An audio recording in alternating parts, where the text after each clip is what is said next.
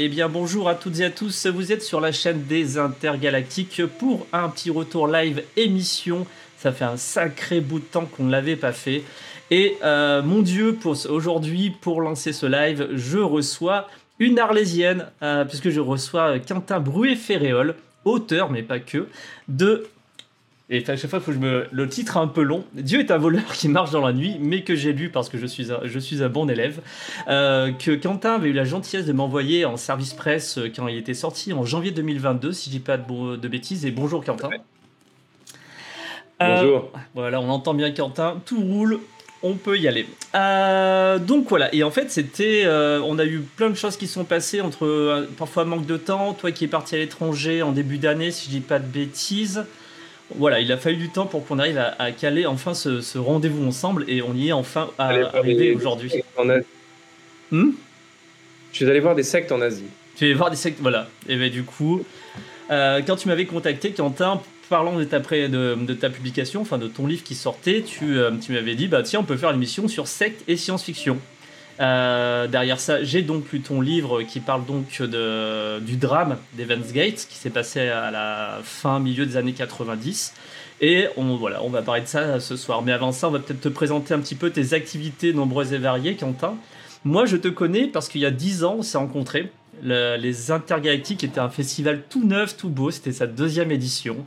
Euh, thème cyberpunk. Et euh, bah, je crois que c'est Tyrell hein, qui, est dans le chat qui, m'avait parlé de toi. Ah, mais invite Quentin du Triangle. Euh, super cool. Et tu étais venu faire une conférence de mémoire qui est en ligne d'ailleurs aussi, je crois, sur la chaîne des Inter. Et voilà, est-ce que tu peux, dire un petit mot sur tes, activités, sur le Triangle, sur, sur ce que tu produis en fait? Eh bien, oui, non, je me souviens très bien de cette conférence et je me souviens très bien des intergalactiques. C'était vraiment très bien. Moi, j'avais passé un très bon moment. Euh, ben, j'avais rencontré des grands de la science-fiction, euh, en particulier Norman Spinrad, euh, que grâce à toi, j'ai pu approcher, interviewer, et qui a écrit d'ailleurs sur la scientologie. Mhm. Donc, alors, qu'est-ce que je fais? Je suis écrivain principalement. donc, ce livre, Dieu est un voleur qui marche dans la nuit, c'est mon premier roman. Et euh, pour parler de Tyrell, comment il me connaît, c'est que j'ai euh, depuis euh, plus de dix ans maintenant un site. Alors un site, plutôt on va dire un flux. Aujourd'hui on a, on a des sites, puis ça devient des vidéos, Twitch, qui s'appelle le Triangle. Et le Triangle, ça parle de quoi? C'est vraiment toutes les cultures étranges, les pratiques marginales, les dérives sectaires, les idées étranges. Parce que ce qui me passionne, c'est vraiment ça, c'est toutes ces, choses qui nous bousculent, qui provoquent un vertige. Donc ça peut être, euh, ça peut être une secte, mais ça peut être aussi une pratique sexuelle complètement étrange. Et à chaque fois, je m'y intéresse sans jugement. Et c'est un peu ça qui fait la marque du triangle, c'est que euh, j'ausculte la chose et sans juger la chose. Donc ça, c'est un petit peu mon... L'œil du triangle ne juge pas. L'œil du triangle vous voit ce que vous êtes et vous regarde. Et pourquoi le triangle?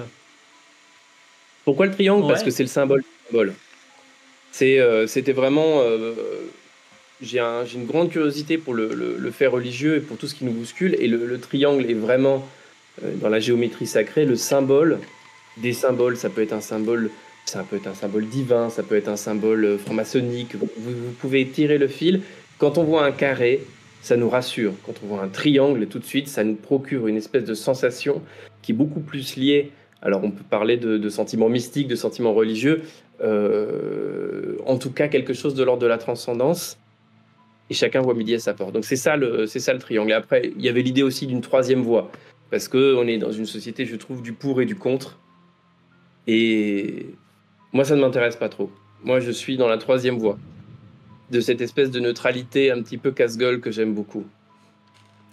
Est-ce que dans... à côté de ça, non, vas-y. cinéaste.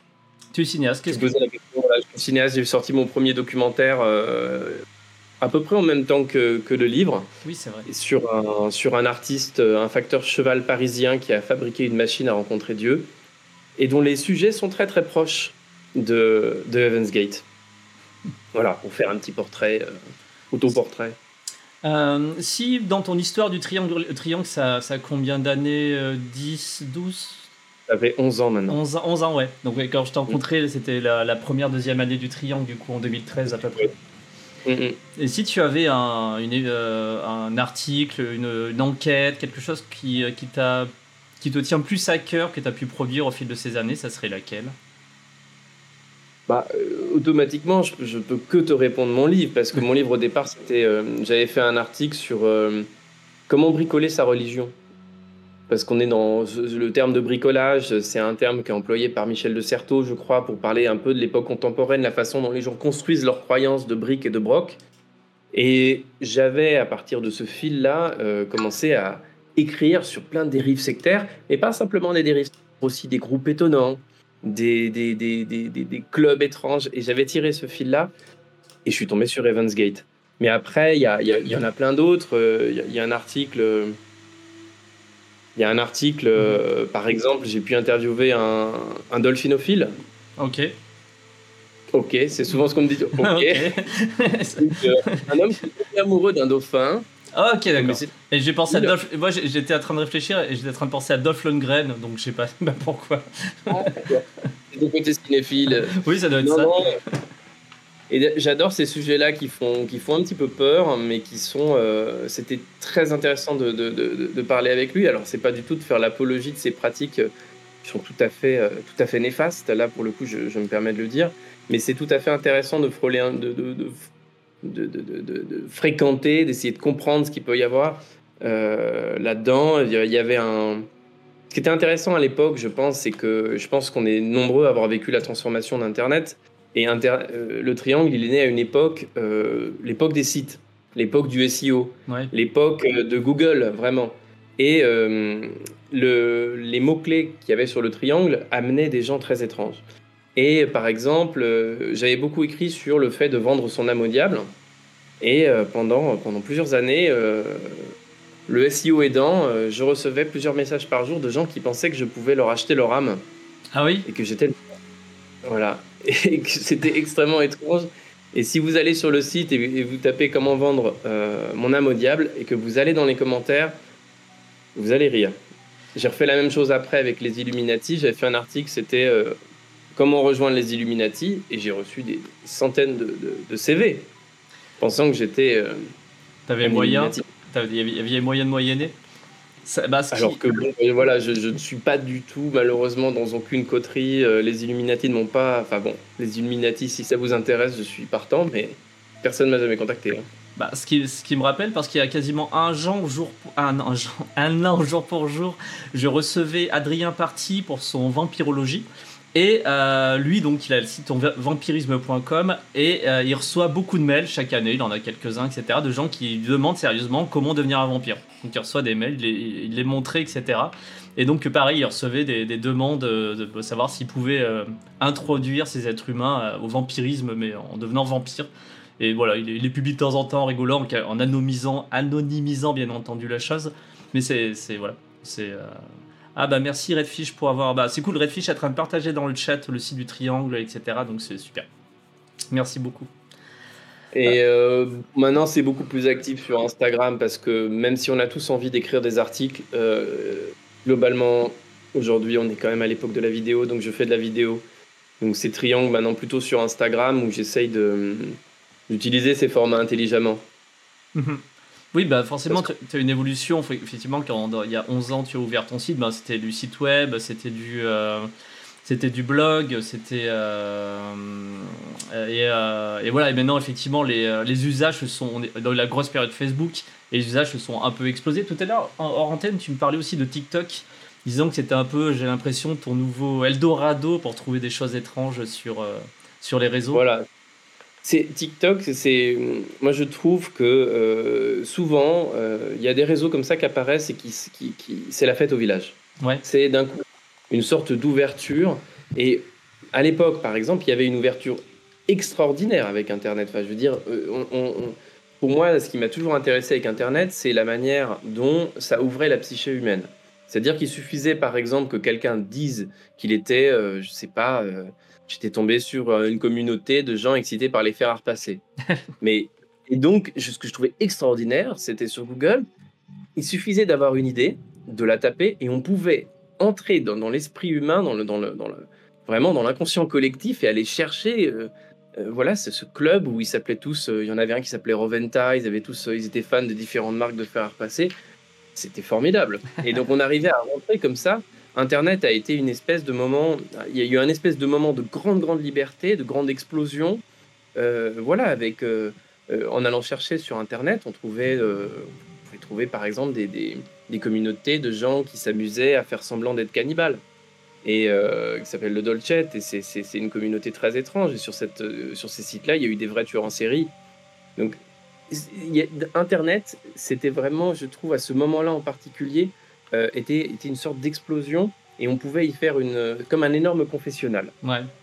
Et, euh, et pour forcément ausculter l'âme humaine, c'était absolument fascinant parce que tout le monde se confiait à Internet et tout le monde allait sur Internet. Et donc il y avait cette espèce d'explosion. TikTok, c'est beaucoup moins, je trouve, je ne suis pas du tout aussi euh, intéressé que par ce qui a pu se passer il y a quelques années.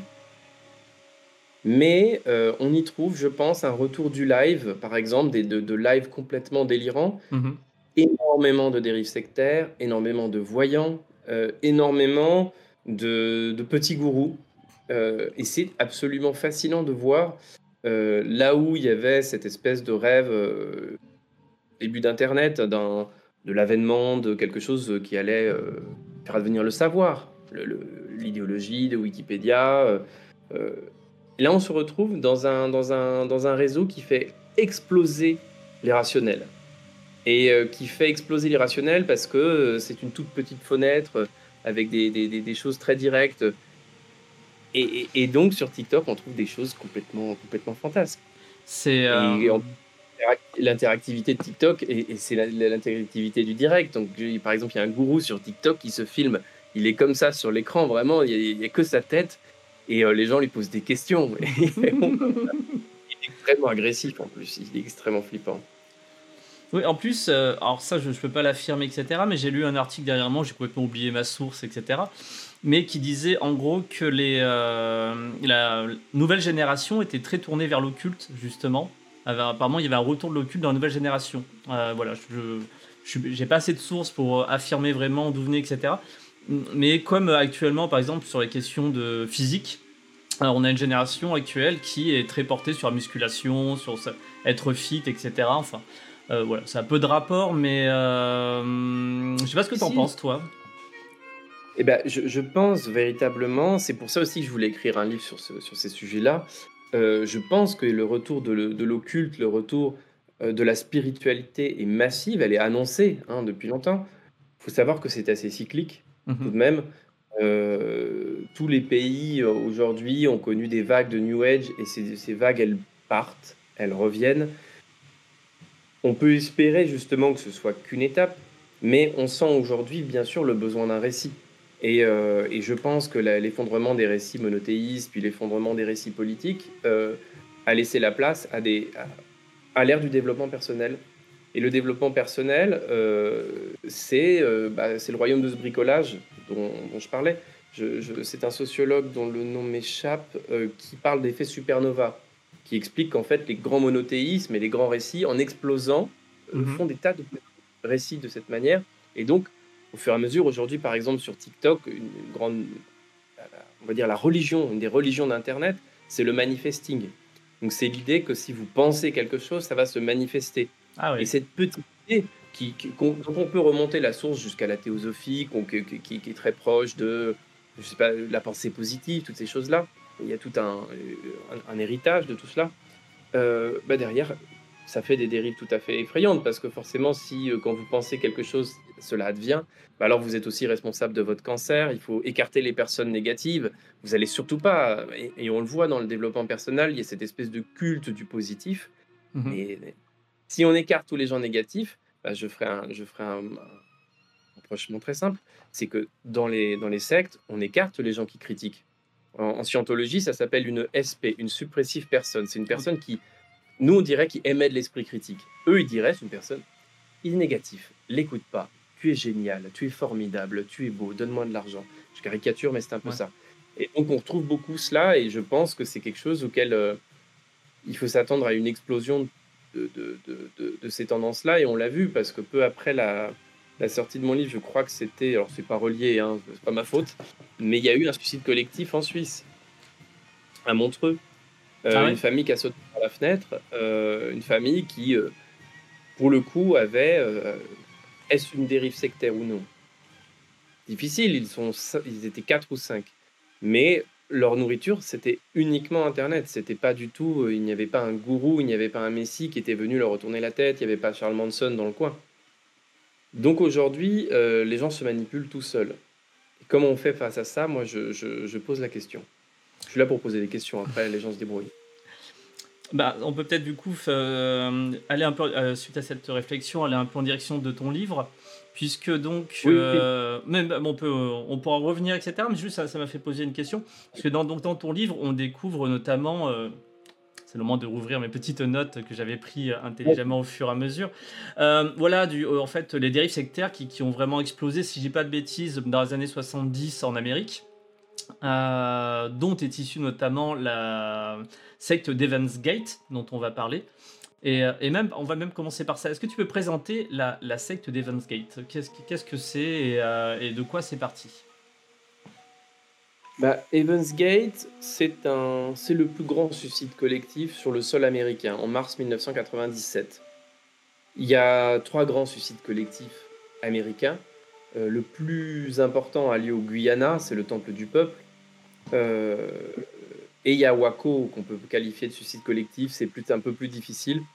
Mais Evans Gate, c'est vraiment pas tant que c'est un suicide collectif, puisqu'ils ont fait des vidéos où ils expliquaient leurs gestes, mhm. ils ont laissé des mots, il y a des témoignages. Euh, la chose n'a pas du tout. Euh, la, police, euh, l'enquête de police a été extrêmement brève. quand on pense par exemple au suicide du temple solaire, énormément d'enquêtes, énormément de questions jusqu'à aujourd'hui, des débats. Evans Gate, aucun débat. Evans Gate, c'est une secte qui a commis un suicide collectif sur trois jours tranquillement, pas de violence. Ils se, ils s'aidaient les uns les autres. Euh, ils se sont suicidés avec du, du, un mélange de phénobarbital et de porridge à la pomme pour que ce soit agréable. Et ils se sont juste allongés et ils se sont endormis. Et ce qui est, ce qui est stupéfiant, euh, c'est déjà euh, cette façon dont cette secte croyait tellement qu'ils n'étaient pas en train de se suicider qu'il n'y a pas la, le moindre signe de contestation. Et Evans Gates, la particularité, c'est justement, et on est un peu là pour ça, l'aspect science-fiction. Mhm. Euh, si je vous montre par exemple le visage, euh, ça c'est un, une peinture qu'on a retrouvée dans la villa où ils se sont suicidés. Ça c'est le, le visage de leur dieu. Ça va forcément vous faire penser à quelque chose. Il euh, n'y a, y a, pas du tout de, c'est pas le dieu à barbe de la, de la, de, la chrétienté. C'est le, les petits gris avec une grosse option X-Files qu'on connaît bien. Et Evansgate, ce qui est, ce qui est stupéfiant, c'est que c'est une secte euh, qui est totalement empreinte de science-fiction. Pourquoi ils se sont suicidés? Ils se sont pas suicidés, ils pensaient se télétransporter dans un vaisseau spatial dont ils pensaient qu'il était caché dans le sillage de la comète de Hale-Bopp qui passait près de la Terre. Donc eux, ils pensaient qu'il fallait quitter leur corps pour devenir un extraterrestre et partir dans l'espace parce que la Terre était vouée à une apocalypse qu'ils appelaient le recyclage. Et ce, qui est, ce, qui est, stupéfiant dans cette scène, je pense que beaucoup d'entre vous ont peut-être vu les photos, euh, c'est que ils sont tous allongés. Alors c'est une villa, la villa dans, laquelle on les retrouve morts. Ce qui est stupéfiant, c'est que c'est une villa de luxe. Hein. C'est euh, plus tard, Bill Gates s'installera pas, très loin du quartier euh, où, ils sont. Donc c'est une villa où il y a une piscine, euh, c'est complètement incroyable. Et ils sont en tenue qui ressemblent à des kimonos, un peu des, tenues un peu de, type Starfleet. Et sur ces tenues, où est-ce que je l'ai mis? Sont cousus des patchs. Et ces patchs, je ne sais pas si vous pouvez bien voir, c'est un, une réplique qui est relativement exacte. Euh, ces patchs, il écrit Evans Gate Away Team. Alors, je ne sais pas s'il y a parmi vous des Trekkies, mais la Away Team dans Star Trek The Next, Generation, c'est celle qui va en mission. Donc, en fait, ils pensaient, ils avaient fini par se convaincre qu'ils étaient en mission et qu'ils revenaient de mission. Donc, c'est quand même, quand on pense, euh, je voyais quelqu'un tout à l'heure dans le chat dire, euh, euh, parler de Richnou, du sketch des inconnus. Alors là, on est par rapport à Richnou et à l'Inde, là, on est dans l'espace le plus complet. Et, la scène a énormément choqué parce qu'en plus, ils ont sur les corps des grands voiles violets qui ressemblent un peu à la fois, à- les couleurs évoquent le christianisme, et à la fois on dirait des, on dirait des ailes, donc avec le thème de l'envol. Et donc Heaven's Gate, c'est une secte de science-fiction. Et ça, forcément, je pense que pour des amateurs de science-fiction, euh, ça interroge, ça pose énormément de questions sur comment c'est possible de se suicider tranquillement à plusieurs. Qu'est-ce qu'ils croyaient vraiment? Est-ce que c'était juste des fous? Et euh, nous qui sommes tous des fans de science-fiction, on peut se poser la question Mhm. est-ce que la science-fiction a vraiment quelque chose à voir là-dedans? Est-ce qu'elle est responsable? Est-ce qu'au contraire, elle est victime de cette histoire? Euh, Plein de questions que je me suis posées, forcément. Désolé, hein, j'ai pas l'impression. Je, je bouge un petit peu, mais c'est juste que je voulais mettre une photo d'Evans Gate sur le euh, sur, sur Twitch et en fait mon juste mon Discord est en galère un peu à, à ça. Bah, Oh, c'est mais il y a pas de- J'ai pou- c'est bon, je, l'ai, je l'ai, je l'ai. Donc c'était Ouais. la photo des corps dont tu parlais, bon, qui sont très. euh, voilà, je je la mets à l'écran. Ah oui, alors détail supplémentaire, tu me le rappelles, euh, ils avaient des Nike neuves, Oui, les Nike, ouais, je m'en souviens. les Nike Decade euh, neuves avec le, le fameux push. Et, et tout a un sens. Et comme vous le voyez, là, vous voyez par exemple ce- ce- la personne à, à gauche. euh, en dessous, c'est son sac de voyage. qui était tout près. Donc ouais, il y avait tout ce cérémonial et effectivement, je me souviens de ton, ton livre quand tu décris. euh, on pourra d'ailleurs parler un peu du processus d'écriture. Hein, Quand tu décris euh, ce qui se passe, donc quand les policiers sont rentrés, effectivement, il y, il y avait une incompréhension totale avec ce- cette cérémonie qui était, cet aspect cérémonial qui était mis en place sur ce, suicide.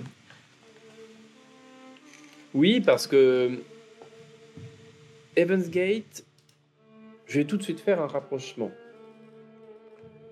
Spock, par exemple. Euh, et après, euh, ça va nous mener à la scientologie, à tout un tas de choses, à Renebard, parce que tout ça est très lié. Euh, Evans Gate avait vraiment l'idée de tout contrôler. Tout contrôler, ça veut dire, donc quand je dis Evans Gate, je pourrais même préciser maintenant, Marshall Applewhite et Bonnie Lou Nettle, qui sont les deux fondateurs. C'est Mhm. un couple de fondateurs. Et eux, leur idée, c'est que euh, c'est un mélange entre la Bible, la théosophie et la science-fiction. Et leur idée, c'est le corps, c'est qu'un réceptacle. C'est pas important, ils appellent ça un véhicule. Et tout leur travail, ça va consister à contrôler son véhicule. Votre véhicule, il a plein de réactions. Il a des soupapes, il a des, des, des, des, vis. Tout ça, il faut faire en sorte de le contrôler. Et donc, la secte va peu à peu manipuler ses adeptes pour qu'ils aient vraiment l'impression que leur véhicule et leur âme sont des choses absolument distinctes. C'est une forme de dépersonnalisation, c'est extrêmement pervers. Et au bout d'un moment, il devait dire mon véhicule ressent ceci, mon véhicule ressent cela. Et donc, pour travailler cette espèce de dépersonnalisation, ils avaient des références. Notamment, ils disaient cette phrase si vous aimez Star Trek et que vous connaissez Star Trek, c'est la meilleure base pour nous rejoindre. Ça peut paraître incroyable. De On pourrait dire une, une religion va vous dire bon, est-ce que vous connaissez euh, que vous connaissez bien le livre de l'Apocalypse? Est-ce que euh, vous pouvez me citer le, euh, ce que dit Jésus, ce que dit Mahomet, ce que vous voulez? Non, là, il faut connaître Star Trek. Et en particulier Spock. Je ne sais pas si vous connaissez, je ne suis pas un Trekkies, donc je, vais peut-être dire des bêtises, mais Spock, bah, sur sa planète, à, à la base, c'était un peu comme chez nous, la guerre, la guerre sur Vulcain, la catastrophe. Et là, euh, j'ai oublié son nom, il y, a un prophète qui arrive. Je suis sûr que dans le chat, ils, se souviendront de son nom, qui va euh, mettre en place justement cette espèce de langage, de rapport aux choses très froides, euh, de, de contrôle de soi, de contrôle de tout. Et ça, ça inspire Evans Gate. Ça inspire Evans Gate qui va tout contrôler. Et donc, rien dans le quotidien de la secte n'est laissé au hasard. C'est-à-dire que tout, tout, tout est une. euh, ils appellent ça une procédure. Il y a Mhm. une procédure pour tout.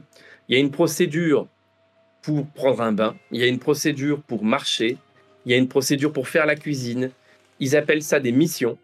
la maison, ils ont en fait complètement transformé le monde, ce qui fait que leur villa, ils appellent pas ça une maison, ils appellent ça le, ils appellent ça le vaisseau, le spacecraft.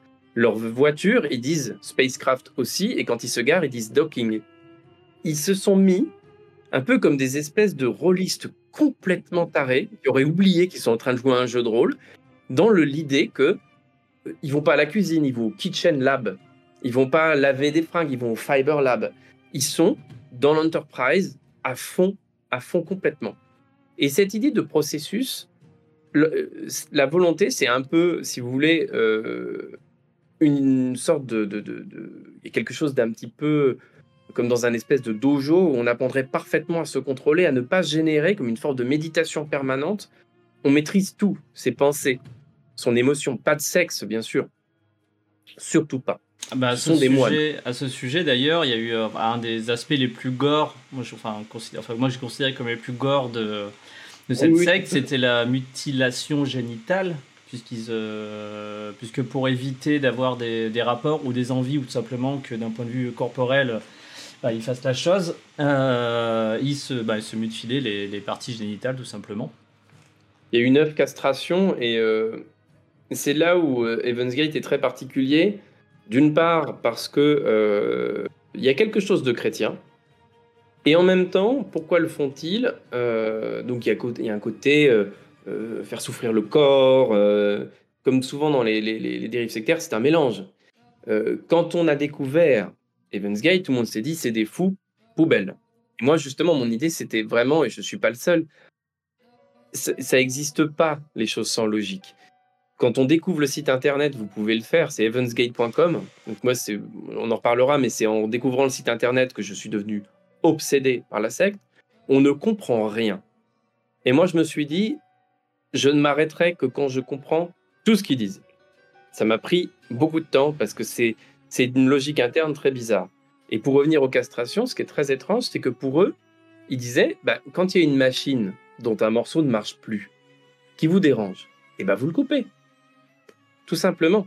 Ils se sont battus pour avoir le droit d'être castrés et donc de ne plus avoir, en tout cas avoir une diminution du désir sexuel. Et c'est là où c'est extrêmement pervers, mais en même temps, vous avez des gourous qui sont des manipulateurs, peut-être là, certains d'entre vous se posent la question, mais alors est-ce que ce gourou était un, était un pur manipulateur?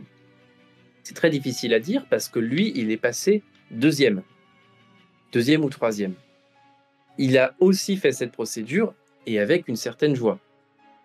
Donc c'est là où vraiment, euh, et c'est ça qui est fabuleux quand on traite de, sujets réels, c'est que on se croirait dans de la science-fiction, sauf que c'est parfaitement réel. Et quand je dis fabuleux, c'est qu'on dirait une fable, on dirait quelque chose que j'aurais absolument inventé. Et pourtant, euh, tout ce que je vous raconte est vrai. Et, là, c'est juste le début, de le haut de l'iceberg. Euh, j'avais, j'avais noté. Euh, bon, après, faut pas, pas pour le moment, c'est cool. On suit plutôt un truc pas trop mal. Je vais peut-être baisser un peu la musique en fond. Elle me semble un tout petit peu forte. C'est parfois elle augmente comme ça. Euh, notamment bah, sur l'aspect sectaire, les petites notes que j'ai prises au fil de la lecture c'est aussi une secte qui, à un moment, il y a, y a, ce passage où qui donne de l'argent aux gens qui partent. On a toujours le sentiment que quand, on a une secte, et eh ben, elle va tout faire pour que, pour que les gens restent, etc. Et notamment le dénuement euh, monétaire, on va dire, euh, peut, euh, enfin, joue là-dedans. Et là, à un moment, il y a un des, des personnages. euh, du coup, c'est pas des personnages. Euh, tiens, on va y arriver.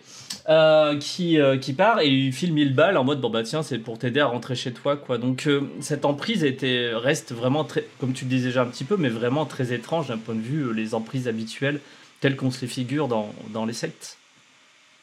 Je pense aussi qu'on se les. On imagine des groupes très. voilà, on peut pas sortir par exemple, euh, si on prend la famille de Charles Manson, vers la fin, je ne sais pas si, si, si tu connais l'histoire, mais vers la fin, il les a emmenés dans la vallée de la mort. L'un des buts de les emmener dans la vallée de la mort, c'est qu'ils ne pouvaient plus sortir. Il avait les seules voitures, personne n'avait d'argent, donc il y avait cette idée en effet de claustration. On le retrouve aussi avec le Temple du Peuple, où il emmène tout le monde au Guyana. Donc là, très difficile. Mais il y a beaucoup de sectes où en fait, ça peut agir comme un, vous dites à quelqu'un que la porte est ouverte. est-ce que ça lui donne plus envie de sortir ou de rester? Vous voyez, il y, a ce truc de, mais bien sûr que je ne te retiens pas. Et c'est comme une entreprise. Une entreprise, elle veut recruter les meilleurs. Et elle veut pas que quelqu'un reste euh, en étant plus content d'être là. Donc soit vous avez la personne, soit vous l'avez pas. Et au bout d'un moment, Gate, c'est très difficile de, se figurer euh, si le gourou était manipulateur et génial ou s'il était juste sincère dans sa folie.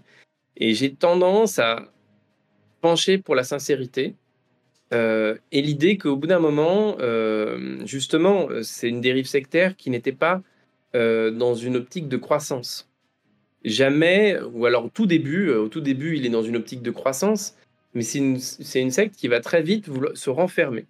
Et euh, en cela, elle s'inscrit dans quelque chose de beaucoup plus monacal euh, que prosélyte. C'est beaucoup plus, si tu réussis à nous trouver, tu vas, y avoir des épreuves et peut-être que nous allons t'accepter. C'est très sélect. Et une secte en cela est un club. Et c'est pour ça que les gens ont du mal à rester, à partir parce que c'est comme quand vous avez beaucoup, euh, vous avez beaucoup parié, vous avez beaucoup misé. Bah, plus, ça c'est un vrai biais. Hein, euh, j'ai oublié ce nom. C'est un, un, biais cognitif. C'est le biais du parieur. Je ne sais plus comment ça s'appelle. Si vous avez l'impression d'avoir énormément misé sur quelque chose, vous allez vouloir davantage croire en cette chose. Et donc quand il lui dit, bah, tu peux partir, il lui dit, euh, tu sais ce que tu perdras. Alors que s'il quand il voulait quelqu'un parte, il le virait. De toute façon, il y a eu des gens qui ont été virés euh, pour avoir commis des fautes. Donc c'était assez sélectif et, euh, et en cela euh, élitiste. Et les gens qui restaient, ils se disaient mais je suis un boss. Je suis, je suis en train de faire quelque chose que les saints catholiques, comme un grand saint catholique. Et là, je vois quelqu'un qui parlait de, qui disait qu'il n'y avait pas que dans les les sectes qu'il y avait des qu'il y avait des, castrations, en effet. Et euh, c'est pas une dérive sectaire qui est.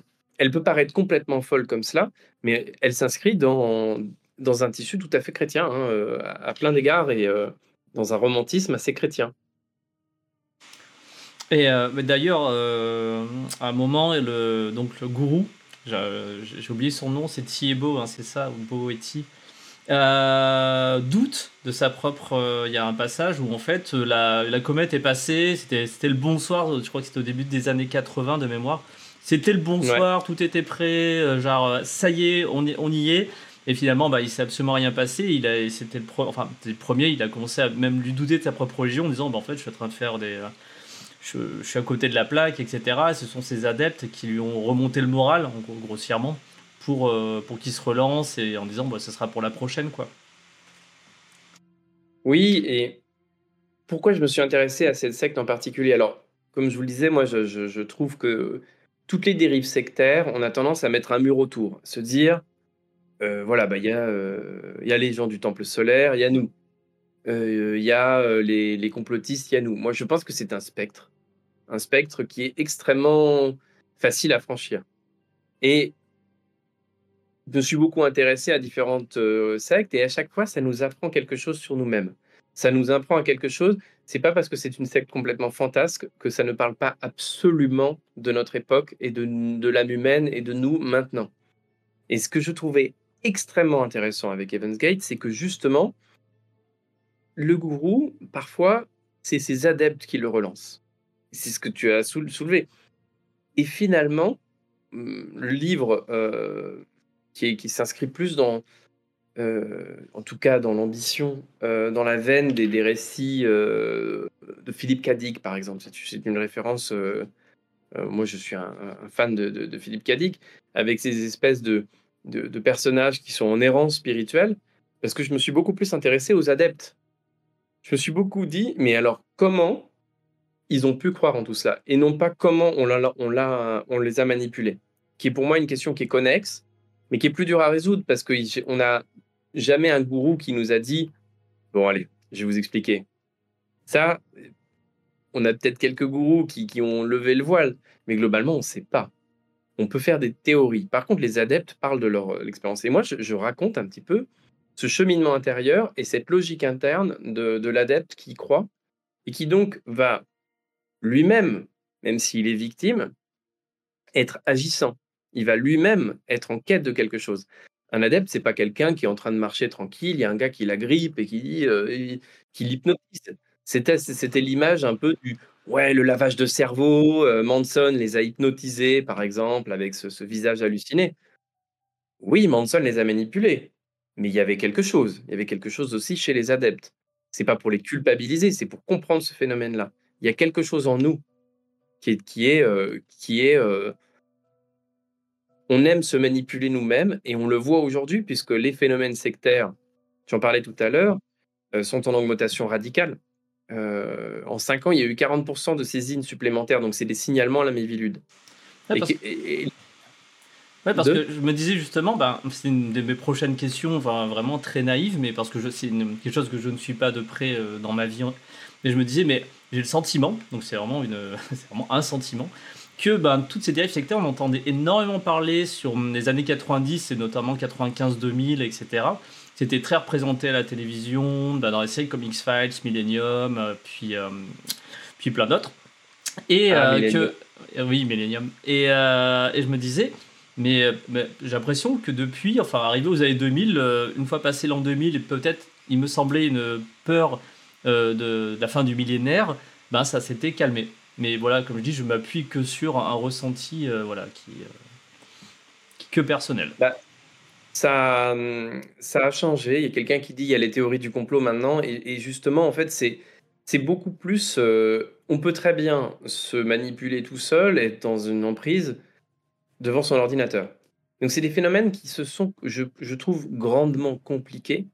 voilà, le, le, le, le, modèle, le template Richnou, euh, le template Manson, il, existe encore. Il y a des cas de, y cas terribles, y compris en France, euh, d'emprise avec des gens absolument, euh, absolument forts pour manipuler les gens. Mais il y a beaucoup de, manipulations qui sont juste des réponses à des quêtes. Et donc le problème, c'est que c'est comme dans tous les marchés, il y a une demande. Il y a une demande aujourd'hui pour des explications il y a une demande pour euh, trouver sa place dans le monde. Il y a une demande pour euh, aussi, oui, reprendre le contrôle. Et d'où tous ces désirs, parce qu'on parle beaucoup des biais cognitifs. C'est tout à fait important d'en parler. Mais je trouve intéressant aussi de parler des désirs qui sont les nôtres, qui font qu'on on va chercher, par exemple, on a besoin de croire. Pourquoi est-ce qu'on a besoin de croire? Est-ce qu'on a besoin de croire parce qu'on a peur? Est-ce qu'on a besoin de croire parce qu'on a de l'espérance? Est-ce que euh, justement la science-fiction est, fascinante à ce titre? Parce que la science-fiction est un genre littéraire qui normalement était, on va dire, habité dans, de, l'idée d'une utopie scientifique, euh, même assez pragmatique. La science va régler nos problèmes, peut-être régler la question de Dieu. Et finalement, très rapidement, la science-fiction est devenue peut-être, je, je, je fais une généralisation abusive, mais un des genres les plus mystiques. Un des genres les plus mystiques avec bien sûr euh, des grands films de science-fiction, en particulier dans le space opéra, qui sont euh, toujours avec ce thème du Messie. Euh, que ce soit traité de façon très naïve dans Star Wars ou critique dans Dune, mais la mystique est traitée dans la science-fiction. Et parce que j'ai l'impression, moi, que ces auteurs se disent, s'il y a bien un invariant, qu'il y aura toujours, c'est le besoin de croire il y aura toujours aussi la religion qui sera là. Et, ces invariants-là, ils les acceptent et à chaque fois, ils s'interrogent sur leur potentielle disparition. Et donc, aujourd'hui, on se, rend compte que ce besoin de croire et aussi le besoin d'appartenir à un groupe, il explose complètement. Mais pourquoi? Mais alors après, chacun sa réponse. Mais moi, je pense aussi que c'est parce qu'il y a une solitude de l'individu contemporain, une solitude effroyable. La solitude de, ce monde est, absolument... Euh, voilà, il y a, beaucoup moins de récits collectifs. Euh, et aussi, euh, tout simplement, le besoin de croire parce que, ben, si vous faites, vous regardez, là aujourd'hui, les récits sont, assez pauvres, y compris au niveau politique. donc c'est pas, c'est là où forcément les gens vont aller chercher. Ils vont chercher des récits qui leur parlent à eux, qui leur donnent leur place, une place dans le monde. Donc on peut en parler beaucoup. Voilà, il y a quelqu'un qui parle bien sûr de de Thierry Casasnovas, qui est le, en fait, qui représente à lui tout seul, euh, je crois, quelque chose comme 35% des signalements à la Mivilu l'année dernière. C'est et donc 40% des, des, signalements, c'est autour de la santé. Et donc autour de la santé, qu'est-ce que les gens souhaitent? Qu'est-ce qu'on souhaite? Bah, C'est être heureux, être bien. Et donc on, il faut essayer de, de se dire, ok, comment est-ce que ce désir-là, au lieu de le culpabiliser en se disant ce sont des idiots, et eh ben pourquoi est-ce qu'il n'est pas satisfait dans la vie contemporaine? Et c'est aussi comme ça qu'on fait quand on a, enfin ça fait, ça peut être des pistes de travail quand on a un proche qui commence à être un petit peu trop dans ces sujets-là, se demander pourquoi et non pas euh, lui sauter, euh, lui sauter dessus. Sauter. Ça me, je fais encore un parallèle. Alors peut-être que je suis un peu trop passionné de, musculation et de fitness en ce moment dans, dans mon régime. Parle-moi de je reviens de la salle de sport. Euh, mais euh, je refais un parallèle parce que j'ai écouté beaucoup de vidéos de conseils sur la nutrition, sur, mais parce que je trouve ça passionnant en fait, et euh, parce que voilà, c'est.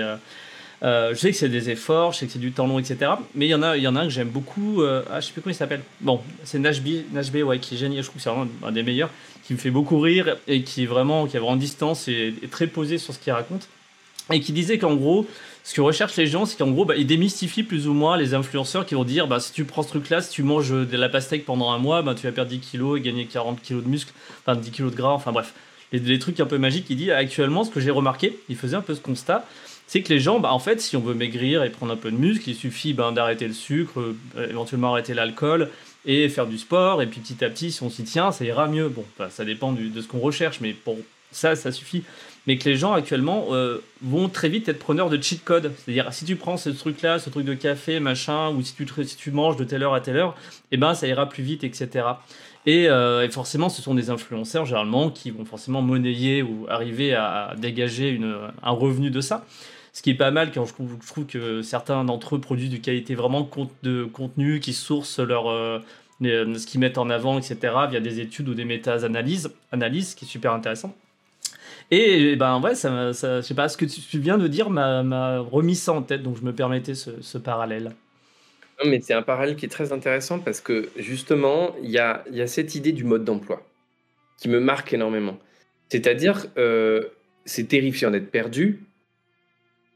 Pourtant, c'est notre euh, lot. Euh, et je pense aujourd'hui qu'il y a cette idée que on peut résoudre une question si on s'y met, si on y croit.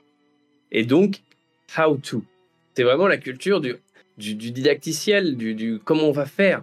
Et moi, je vais te donner les trucs et tu vas suivre, tu vas regarder les vidéos. On fait tout ça, moi je fais ça tout le temps, hein. j'adore, les, je regarde des vidéos YouTube pour savoir comment faire ci, comment faire ah bah, ça. pareil. Et c'est appliqué à la religion. C'est-à-dire que des religions comme Evans Gate ou la scientologie sont justement des religions du how to le problème de l'esprit humain, la, scientologie de base, s'est apparue, on en reparlera peut-être dans Outstanding Science Fiction, comme la dianétique, une solution pour contrôler votre esprit. Et c'est à peu près exactement pareil que la pastèque. Et là, j'ai un, livre qui m'a été donné, qui m'a été, que j'ai acheté auprès d'Evans Gate. parce que Evans Gate existe encore. Hein. Et donc, regardez, c'est le livre d'Evans Gate qui s'appelle How and When, quand et comment entrer au paradis. Et donc, c'est le manuel. Là, j'ai, ça parle pas des pastèques. Par contre, il y, a des, recettes de lavement dedans. Ah. Notamment un, lavement au piment de Cayenne qui ah, s'appelle le Master Cleanser. Et le Master Cleanser, c'est marrant parce que c'est la méthode. Maintenant, on appelle plutôt ça la méthode Beyoncé parce que c'est sa méthode favorite. Alors, c'est pas eux qui l'ont inventé, mais un point commun entre Beyoncé et Evans Gate, le piment de Cayenne, et donc ça, c'est le livre où il y a toutes les méthodes euh, de, pour entrer au paradis. Et si vous suivez vraiment bah, étape 1, étape 2, euh, qu'est-ce que je fais ensuite euh? Et comment ça, ça a été Comment tu t'es retrouvé à l'avoir entre les mains? Ça a été donc imprimé, distribué en, librairie en son temps? C'est quelque chose qui a été retrouvé après coup? C'était un, PDF en ligne? Comment, comment cet objet existe en fait? Bah alors, moi, euh, donc j'ai commencé à m'intéresser à Evans Gate il y a 10 ans, parce que je suis quelqu'un d'à la fois passionné et de très lent.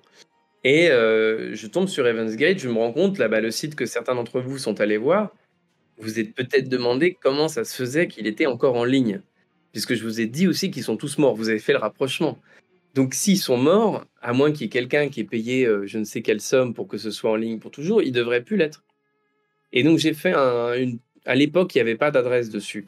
J'ai fait un Wiz pour avoir un. Et je suis tombé sur un mail. Vous savez, Louis, c'est pour savoir qui paye l'abonnement. Alors parfois c'est anonyme, là il y avait une adresse. Donc j'écris et ils me répondent. Et alors là, je suis. Il y a plein de gens qui l'ont fait depuis, mais moi à l'époque, franchement, personne ne l'avait fait. Et je me suis dit, ça peut être un formidable sujet. Je me suis dit, je vais faire un article. L'article est devenu un très long article. L'article est devenu un livre. Bon. Et ça m'a pris des années. Mais donc, euh, c'est sur ce site-là que deux anciens adeptes d'Evans Gate, qui n'ont pas du tout, euh, qui ont quitté la secte, euh, je pense, au bout d'une dizaine d'années, de 7-8 ans, parce que ça a été assez long, hein, le, règne d'Evans Gate, et ben ils distribuent ces livres-là. Vous pouvez les acheter auprès d'eux. Donc moi, ils me l'ont envoyé depuis depuis Phoenix en Arizona et je suis passé à Phoenix en Arizona. Je leur ai envoyé plein de mails. Ils n'ont jamais voulu me rencontrer. Ils n'ont jamais voulu rencontrer personne ces deux-là. Il y en a d'autres. J'ai rencontré d'autres adeptes beaucoup plus sympathiques. Eux, ils sont terrifiants. Ils font des procès à tout le monde. Mais donc voilà, c'est et ce qui est fabuleux, si vous allez sur ce site, vous pouvez faire une petite expérience. Je ne sais pas si certains d'entre vous là sont sur leur ont les moyens d'aller jeter un œil sur le site internet. Vous ouvrez le site. Et si vous voulez avoir une, une sorte d'ouverture secrète sur euh, la pensée d'Evans Gate, vous allez tout en bas. Et je sais pas si vous savez, mais à l'époque, euh, pour faire du SEO, c'était assez, barbare. C'était pas aujourd'hui. Euh, aujourd'hui, c'est très compliqué le SEO. C'est vraiment compliqué. Vous allez tout en bas et vous sélectionnez dans le noir. Vous verrez, il y a, une barre, il y a un endroit où il n'y a plus rien. Et là, vous allez voir qu'il y a des mots qui apparaissent. Il y en a, je crois, à peu près entre 100 et 200. Et euh, ce sont des mots-clés sur lesquels Evansgate voulait être référencé. Et donc, c'est du référencement barbare. Mais ce qui est incroyable, c'est que c'est presque. Alors, ce qui est, ce qui est...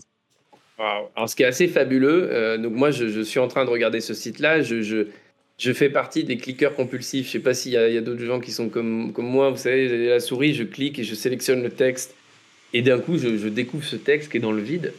Et ce qui est fou, c'est que, euh, tout à fait, ce sont des mots-clés, euh, mais ça, dit, ça en dit long sur leur positionnement religieux. Et ce qui est incroyable, c'est que vous avez que des choses religieuses là-dedans. Si vous regardez bien, les, je crois que c'est le dernier ou l'avant-dernier mot-clé, il y a Yoda. Alors pourquoi une secte voudrait se positionner sur Yoda? C'est plus bas. Euh, à gauche. Ah oui, c'est bon. Ouais, pense à gauche, voilà. Ouais, je. Vous voyez? Yoda, yoga. Juste après Yeshua, quoi. Donc euh, Jésus, Yoda, yoga. Et donc, ce qui est, fabuleux, c'est que c'est vraiment une secte qui croyait que, euh, que la science-fiction était vraie. Et ça, c'est ce qui m'a amené quand même à m'interroger énormément sur les rapports entre science-fiction et, et, et, et dérives sectaires. Forcément. Parce que euh, comment c'est possible de penser que Star Trek ou Star Wars, c'est plus sérieux que la Bible? Ouais, il n'y a pas Xénomorphe.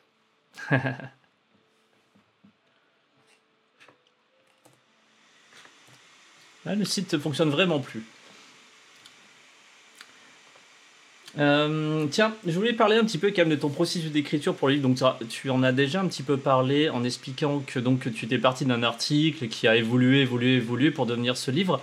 Donc, c'est un livre que j'ai qualifié, notamment dans la communication de, ce, de cette émission, comme un docu-fiction.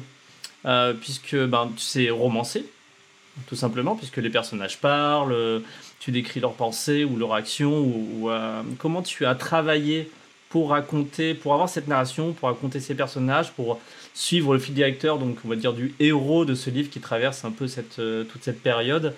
Comment, quel était ton angle de travail pour ça? Eh bien, euh, je ne sais pas si c'est un docu-fiction, mais en effet, y a, je regarde beaucoup de docu-fiction, je, fais du documentaire à côté, donc c'est évident que ça m'influence. Moi, mon mode de travail, ça a d'abord été une énorme euh, enquête en retrouvant des gens, en les contactant. J'ai discuté avec euh, plein de survivants d'Evans Gate. Euh, j'ai discuté avec des gens qui les ont connus. Et donc, il y a eu déjà cette prise d'information considérable parce que je voulais savoir s'il y avait assez. il fallait que j'ai tout pour savoir comment le raconter. Donc, ça a été très, très long. Parce que, contrairement à ce qu'on peut penser, Oui, c'est une histoire qui a été racontée, mais qui a jamais été vraiment racontée du point de vue des adeptes. C'est souvent une histoire qui est racontée un peu de la même manière, c'est-à-dire qu'on va raconter, la vie de des 2 gourous, que je raconte aussi, hein, mais est peut-être un petit peu plus connue. Là, je voulais vraiment prendre le point de vue d'un adepte et et ça, c'était vraiment mon but. Après, heu, je pense que j'écris, heu, j'allais dire comme, tout romancier, c'est-à-dire qu'il y a vraiment, une fois qu'on a l'histoire, on décolle. Donc ce qui m'intéressait, c'était de faire un récit qui peut parler même à quelqu'un qui ne s'intéresse absolument pas à Heaven's Gate, qui a envie de mystère, qui est curieux de savoir comment, un esprit peut se dissoudre comme ça dans un collectif, qui veut, vivre, une aventure sur des les routes américaines. Donc là, mon mon procédé, on va dire que c'était à la fois celui d'un journaliste et à la fois celui d'un romancier et c'est pour ça que j'ai fini par parler d'un roman, c'est que je trouve parfois un petit peu, exagéré de parler de non-fiction. C'est Mmh mh. toujours un peu de la fiction même. Je trouve que ce mot de non-fiction est un peu, hem il y a peut-être des romans qui méritent ce nom, hein, des des des livres qui méritent absolument ce nom. Je suis pas, heu, un un un un connaisseur, heu, je vais pas juger, mais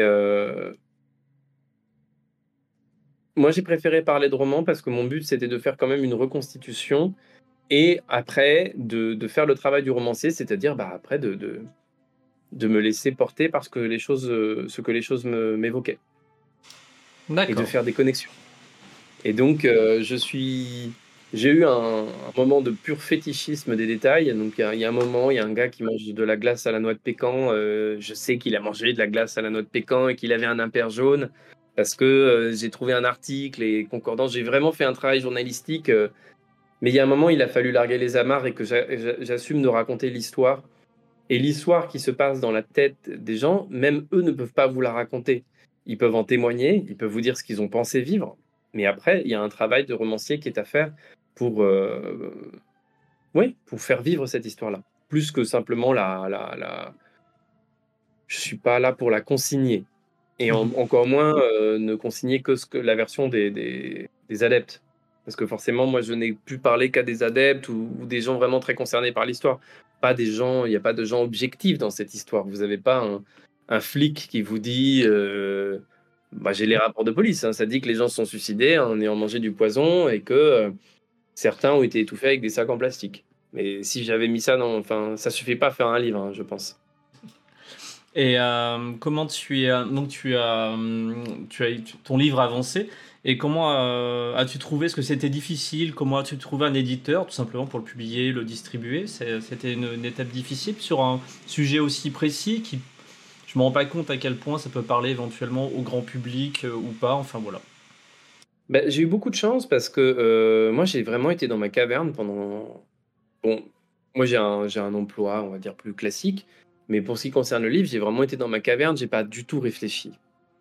J'étais un peu bête, j'étais dans mon coin à essayer de réaliser, heu, le à tout donner, hein, pour que ce livre soit le mieux possible et que et au bout, je me suis je me suis retrouvé avec ce bouquin et je me suis dit: «Bon, je ne sais pas du tout qui va l'acheter, qui va s'y intéresser. Je n'en ai aucune idée. J'ai tout fait pour qu'il soit, heu, passionnant et que voilà, heu, moi, le plus beau compliment qu'on peut me faire sur mon livre, c'est de me dire qu'on l'a lu et qu'on l'a dévoré. C'est pas, que voilà, moi, des Je je confirme que je l'ai bouffé en quoi? En 2 soirs, je crois, tranquillement, en prenant mes petites notes parce que je savais que cette interview arriverait un jour et ça se ça se lit extrêmement bien, ça je je le confirme, hein. C'est c'est très prenant. En plus, je ne connaissais absolument rien. J'ai juste reçu ton bouquin que tu m'as envoyé. J'ai juste fait: «Bon, bah, go, je vais lire le livre de Quentin» et j'ai un peu regardé la 4 de couverture, mais généralement, je suis parti, puis ouais, je me suis je me suis bien laissé emporter, clairement. Ça me fait très plaisir parce que je sais que tu tu lis quand même beaucoup de science-fiction donc heu, parce que c'est vrai que mes références sont sont assez science-fiction, sauf que forcément, c'est une histoire vraie. Donc les éditeurs de science-fiction, je me suis dit: «Ils vont pas vouloir de moi non plus» et je suis tombé sur un, j'ai envoyé à la bonne personne au bon moment. Je je je pense que dans dans les affaires littéraires, il faut un mélange de travail et de gros coups de peau et je pense que je suis tombé sur la bonne personne au bon moment, qui a aimé mon livre et c'est allé très vite. Vraiment, c'est la première personne que j'ai contactée et heu c'est vraiment, hem, voilà, j'ai trouvé mon éditeur et ces histoires-là arrivent donc heu J'ai eu un coup de chance. Je pense en coup de chance de toute façon dans ces, dans ces... sur ce sujet-là, on s'en sort pas. Hein. Mais après, ce, dont j'étais curieux de, de, vous parler un petit peu, c'était, euh, c'était aussi de voir, parce que je, je, pense que tu as un public de, de, de connaisseurs de, science-fiction, et euh, ce que je trouve, euh, moi, ce que je trouve assez fascinant, c'est vraiment la façon dont la science-fiction fraye avec les sectes. Et donc, vous avez Evans Gate qui est vraiment une religion de science-fiction, c'est-à-dire qu'ils ils pensaient que, je vous l'ai montré tout à l'heure, que ça, c'est partie des objets de mon cabinet de curiosité. Ils pensaient que les êtres du niveau supérieur, qui étaient un peu leurs dieux, avaient planté les êtres humains sur Terre pour s'améliorer. Et que, pour les améliorer, notamment, ils leur passaient des films et que les éveillés pouvaient comprendre que ces films et ces séries étaient inspirés par les êtres du niveau supérieur, notamment Star Trek. Et pour eux, Star Trek, c'est vraiment un, vraiment un point théologique très important parce que Star Trek, ça montre comment euh, cette entité qui est Starfleet travaille à l'amélioration du monde. Et pour eux, c'est ce que font les êtres du niveau supérieur. Et eux, ils veulent devenir des êtres du niveau supérieur. Mais c'est pas du tout la seule secte qui, qui, qui fait ça. Et quand on commence à tirer le fil, notamment de cette époque, des années 70, euh, c'est extraordinaire de, de, de voir, pour, par exemple, euh, vous avez quelqu'un comme euh, Robert Heinlein, que je n'ai jamais prononcé, ah, qui a écrit Heinlein, voilà, qui a écrit Stranger in a Strange Land, que, qui a un bouquin qui est formidable, qui a une influence formidable et euh, qui est très ami avec Ron Hubbard, quand même, qui sont très très amis. D'ailleurs, il lui prête sa femme. Ça les regarde, ils font ce qu'ils veulent. Et Ron Hubbard, euh, avec euh, Heinlein, ils vont faire de la magie noire. Je ne sais pas si vous connaissez cette histoire. Ils vont, euh, ils vont avec, je ne sais pas si, si, vous connaissez le livre, je crois que s'appelle Sex and Rockets.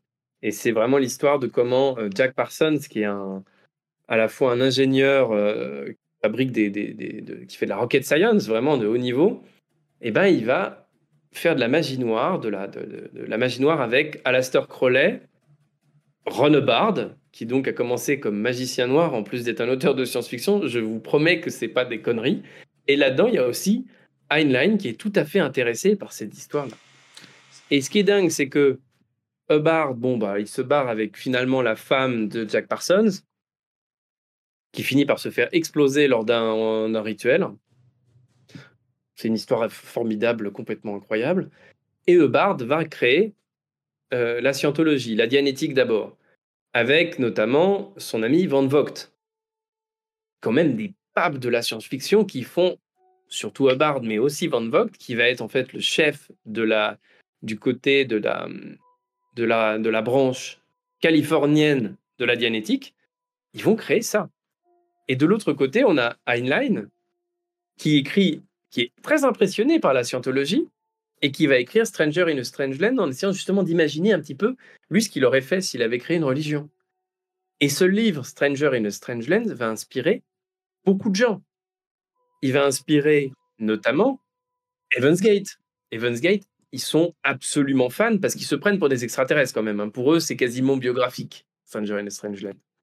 Mais il y a un autre gars qui est très influencé, deux autres. Le premier, c'est Charles Manson. Charles Manson, une des pires sectes des, années 60, euh, parce que lui, c'est de 67 à 69. Euh, je ne sais pas si certains euh, l'ont lu et se souviennent que le, personnage principal s'appelle Valentine Michael. Que Manson a appelé son fils Valentine Michael, quand même. Donc il y a un gars qui s'appelle Valentine Michael Manson, et qui est à la fois, on va dire, le fils de Heinlein et de Charles Manson. Et Manson va vraiment s'inspirer notamment des rituels qui sont présents dans En Terres étrangères, puisque c'est le nom français. Euh, et va vraiment être très marqué à la fois par Heinlein et son En Terres étrangères. Et je ne sais pas si vous le savez, mais quand il rentre en prison en 1961, pour son, son avant-dernier séjour en prison, il se déclare scientologue, Charles Manson là, je vous envoie plein de trucs, vous faites ce que vous voulez. mais c'est, je dis, quand même, il y a un sujet, secte et science-fiction, qui est extrêmement prégnant, notamment dans les années 70 aux États-Unis et en France. Moi, ce qui m'étonne, en tout cas, c'est super, c'est méga intéressant. Je ne savais pas le, dixième, rien du tout tout ça. Juste, ce qui m'étonne, c'est que je connais, connaissant, étant un grand fan d'Anline et connaissant bien l'animal, qui est un militariste de droite américain, je crois qu'il me l'aime libertarien en vrai.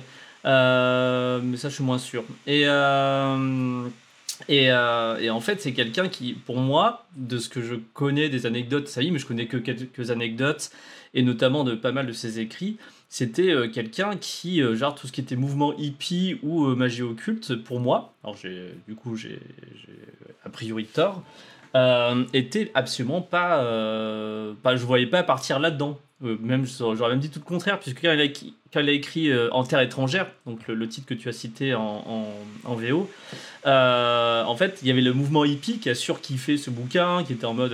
Ça faisait une partie des bibles, des fameuses bibles hippies d'époque. Il y avait Dune, il y avait le Hobbit, puis le Seigneur des Anneaux, puis certainement plein que je connais même pas. mais en tout cas, il y avait aussi En terre étrangère qui a marqué son temps. Et quand les hippies, c'est une célèbre anecdote, alors peut-être à revérifier, se ramener pour voir line chez lui euh, avec un exemplaire pour le faire signer, euh, tout sourire, line limite les, les virer à coups de chevrotine, quoi, en disant saleté de hippie. Donc c'est juste ça, je, je, De, ce que je... de ce que je connais de, de je m'étonne vachement. J'aurais jamais mis le mot euh, s'intéresser au truc occulte, etc. Mais après, il y a plusieurs phases dans une vie. Hein. Peut-être qu'à 20 ans, il était fan d'occulte et à, et à 50, il tirait sur les hippies. C'est pas, pas impossible. Je pense que c'est parce que nous, on a cette image de, la magie comme étant un truc euh, ancré dans le paganisme, euh, un peu justement un peu hippie. Euh, euh c'est pas du tout le cas de, c'est pas du tout l'ambiance de, Crowley, pas du tout. C'est plutôt justement un moment d'expérience sur l'esprit humain. Et c'est ça qui va mener Bard à créer sa dianétique. Il appelle ça science of the mind. Et euh, donc, je pense que c'est ça qui peut expliquer euh, euh, qui s'y soit intéressé, mais ce qui l'a plutôt beaucoup plus intéressé, c'était la dianétique et la scientologie. Et toute l'histoire de, justement de, Je t'en prie, j'ai l'impression de regarder un film d'horreur, tu sais, où le gars, il va, il dernier mot avant d'être tué. C'est n'importe quoi, même, ma, petite webcam. Bon, allez, on va faire comme ça. Ou l'horreur. Mais euh, ah, je pense justement que leurs idéologies, euh, l'idéologie des dérives sectaires qui sont plus proches de, de, la science-fiction, sont beaucoup plus liées au contrôle de soi et à l'idée d'un changement de l'humain. Donc, porteur de, le, point commun avec la culture hippie, ce serait quand même cette excitation des années 70 et de la fin des années 60 autour d'une transformation, de quelque chose qui était en train de se passer. Mais de l'autre côté, beaucoup moins autour du plaisir, euh, du relâchement, de l'amour libre. Euh, au contraire, beaucoup plus du contrôle. Et euh, la dianétique, c'est ça. Euh, avec cette idée que, par exemple, à travers le langage, on va pouvoir changer l'être humain. Donc ça, c'est l'idée de la sémantique générale, de, de, ensuite de Van Vogt avec le, monde des nonas et de, tout ce que, qui va ensuite donner d'abord la dianétique, puis la scientologie. Bard a vraiment travaillé sur cette idée-là, qu'on retrouve chez Evans Gate, quasiment intacte, et qui a été utilisé quand même chez Charles Manson, puisqu'il a quand même fait 14 mois de, Pendant 14 mois, il s'est intéressé à la scientologie. Il a été dans les locaux de la scientologie pour se former, il aurait fait 150 heures de cours. Ça a été prouvé, hein, on a trouvé les documents, ils ont, ils ont essayé de planquer le truc, forcément, parce que pas terrible. Et on pense vraiment qu'il s'est servi des méthodes d'auditing pour euh, faire ces méthodes de manipulation mentale. Donc c'est vraiment ce truc autour des, euh, bah, il parle des engrammes, il parle des tétans chez les scientologues. Pour, pour Manson, c'était d'aller chercher vraiment euh, toutes les attaches, les, traumatismes euh, des femmes qu'il recueillait pour ensuite euh, les modifier, pour ensuite, en renfort de LSD, les reformater complètement. Parce que je pense que c'est un des gourous qui a eu l'usage de la drogue la plus, la plus terrifiante. Mais mais donc, il y a, un espèce de fil qui est attiré entre tout ça, qui est quand même particulièrement troublant. Euh, particulièrement troublant, et qu'on peut, euh, peut le tirer malgré tout, parce que j'imagine que Heinlein, ça devait beaucoup l'énerver, mais euh, il y a quelqu'un qui a vraiment créé la religion dont il, dont il parle dans le livre. ça s'appelle la Church of All Worlds. C'est un peu une secte, mais c'est le genre de secte gentille On va dire que c'est un mouvement religieux américain. C'est des sorciers. Et la Church of All Worlds, c'est un, gars qui a vraiment pris tous les principes, les, les, Waterkin, tout ça, et qui l'a appliqué. il l'a appliqué, il était vraiment, c'était un des, un des, d'ailleurs il est toujours vivant, hein, mais c'est un des grands précurseurs du mouvement néo-païen aux États-Unis. Et il s'appelle Oberon Zell Ravenheart, qui est un nom bien sûr totalement inventé. Et c'est un personnage, je ne sais pas si certains d'entre vous connaissent, mais qui, est absolument fabuleux.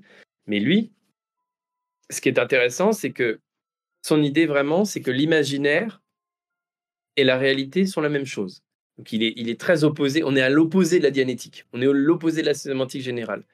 Il veut justement dire que les mythes euh, parlent de quelque chose de vrai et qu'il faut aller les chercher. Et donc, un petit peu euh, à la manière d'un Joseph Campbell, il va dire voilà, il faut que ces mythes désormais pour nous. Voilà, il faut qu'on utilise les mythes pour se construire nous-mêmes. Et donc, il faut créer des mouvements qui, qui relancent l'humain sur euh, se réapproprier nos mythes et nos, nos, désirs de croire. Et bon, lui, il croit complètement aussi qu'on peut, je ne sais pas, jeter des sorts et tout ce que vous voulez. Mais il y a, il y a ce sous, cette chose sous-jacente euh, qui est vraiment proche de ce que fait un auteur de science-fiction. C'est-à-dire, euh, à, partir des mythes, à partir de l'écrit, créer un, récit et l'alimenter. Donc c'est un fil, je trouve, assez... Euh, quand même, quand on commence à tirer ce fil, on part d'Evans Gate et on atterrit, on atterrit partout. Ah bah c'est fou, oui, le passage que tu viens de donner en citant au moins 4 ou 5 des plus grands auteurs de science-fiction des années 60, 70, etc., qui partent dans ces, dans ces, on va dire, expériences, c'est dingo, c'est une chose que je n'avais jamais entendu parler en tout cas. Mais alors, il n'y a, que, y a que Bard qui a franchi le, vraiment le Rubicon. C'est-à-dire que c'est, par exemple, Van Vogt, quand ça devient mystique, il, arrête. Euh, et comme tu le dis, Heinlein, il écrit, voilà, moi je ne le savais pas, mais il écrit ce livre et après, bon, il les envoie pas. Il y a vraiment que Bard qui a vraiment été euh, à ce point euh, complètement euh, acquis à sa cause. Après, euh, on a euh, on a forcément, il y a l'auteur de Battlestar Galactica et aussi Glenn Larson. donc voilà, c'est Glenn Larson et aussi Orson Scott Card, qui sont mormons. quand mhm. on regarde leur œuvre, c'est très, c'est très, c'est très clair. Hein. C'est bah, très très clair. Bah, Orson Scott Card aussi, tout comme un Frank Herbert, avait a aussi tenté de détruire le mythe du Messie avec bah, la stratégie Under, etc. Euh, en cassant aussi ses mythes. Et je pense que notamment Frank Herbert euh, serait un peu l'ennemi justement de, cette pensée-là, parce que c'est euh, s'il y a bien quelqu'un qui s'est amusé à déconstruire la figure du héros, du mythe, du du Messie, du, mythe qui, construit sur les êtres humains, c'est bien lui, puisque bon, on connaît très bien que le premier Dune est un super récit héroïque, on est tous à fond, et puis le Messie de Dune, c'est juste, ça prend, ça prend le Dune, et puis ça le, ça le casse en deux, en mode, ben non, en fait, pas du tout, quoi après, il part très loin. Ouais, bah, mais je pense que c'est parce que la, science-fiction a satisfait et alimenté, ce, en tout cas réactualisé cette question du, mystique, que forcément certains auteurs sont allés, le, ont eu cette tentation, parce que c'était quelque chose dont ils étaient très curieux. Et d'autres auteurs, au contraire, euh, cassé, détruit. Mais je, pense malgré tout qu'il euh, faut, faire attention à, ne. La plupart des, amateurs de science-fiction sont assez défiants vis-à-vis des religions. Et, la théorie là-dessus, c'est quand même que justement, il y a une sorte de, de travail sur soi. Quand on est à l'aise avec l'imaginaire, quand on est à l'aise avec son imaginaire, qu'on n'a pas peur, justement, qu'on a cette espèce de fuite maîtrisée dans l'imaginaire, on est beaucoup plus rétif à des récits euh, sectaires parce que vous avez cette espèce d'armure d'imaginaire qui, est à vous déjà et personne ne peut la, dogmatiser. Vous êtes habitué à ce que ça, ça fuse dans tous les sens, à partir dans un univers et dans un autre. Donc si quelqu'un arrive et vous dit non, c'est comme ça, vous allez beaucoup moins euh, l'accepter. Alors que forcément, la scientologie arrive avec un récit euh, d'abord qui a l'air tout à fait qu'il il, balance pas tout de suite euh, euh, le space opéra, parce que c'est comme ça qu'il appelle une partie de sa religion. Il appelle le, il dit le, space opéra, c'est vrai. Donc c'est quand même incroyable. Et euh, bon, il balance pas ça tout de suite, forcément. Mais je pense qu'un amateur de science-fiction auquel on, balance le space opéra de Runebard en lui disant que c'est vrai, c'est lui au contraire, il va voir d'où ça sort. Et, et c'est pareil avec un Raël en fait. Quand on quand on connaît la science-fiction des années 50, bon, ce qui n'est pas trop mon cas, mais on voit tellement ces références que c'est que c'est c'est que c'est très drôle. il faut quelque part ne pas connaître la science-fiction pour être victime de sectes de science-fiction. c'est la nous rend plus fort. C'est un peu le, message que je vais vous envoyer. Euh. je me souviens des, des Raéliens, ouais, je les avais découverts en Auvergne quand ils mettaient des. Euh, alors j'étais en pleine période X-Files. D'ailleurs, on peut peut-être presque, à moins qu'il y ait d'autres choses que tu veux vraiment aborder qu'on n'a pas encore abordé, mais peut-être finir sur le côté période, moi je trouve, de, de suicide, du suicide d'Evans Gate. Et donc ces années 95, euh, 2000, on va dire, qui sont un gros, euh, un gros vivier de, justement sur cette imagerie extraterrestre, les petits gris, X-Files, euh, séries dans tous les sens, le paranormal à tous les étages. Euh, moi, vraiment, en tout cas, en, lisant ton livre, j'ai trouvé vraiment qu'on était plongé. Enfin, on est forcément plongé de nature dans cette époque puisqu'on est dedans, mais que tout se répond. Enfin, en même temps, à l'époque, il y avait, même si ça n'a pas duré mille saisons, il y avait Mystère sur TF1 qui voilà, on avait de du paranormal en prime time. On avait euh, Pradel qui présentait l'autopsie de Roswell pendant deux heures un samedi soir devant un public et les audiences de dingo. Euh, je trouve que tout ça, ça se réunit vraiment dans cette, euh, ça, se ça, se cristallise vraiment dans cette, dans, dans cette période. Donc j'étais très friand parce que moi, ça, pour moi, c'était de la science-fiction et ça m'éclatait, etc. Et, donc j'étais nourri. je sais pas ce que tu en penses. Bah, là, il y a quelqu'un qui parle de, qui dit euh, en même temps David, David Icke et Stargate, ça a fait florès sur les internets. Pas sûr qu'il ait lancé une secte. Icke, euh, dans le genre gourou, euh, dans le genre gourou, on fait pas mieux. Je sais pas qui. Et je pense David Icke, c'est Monsieur Reptile. Les reptiliens, c'est lui. Ah d'accord, ok. Je connais les reptiliens forcément, etc. Mais je connaissais pas la, la source.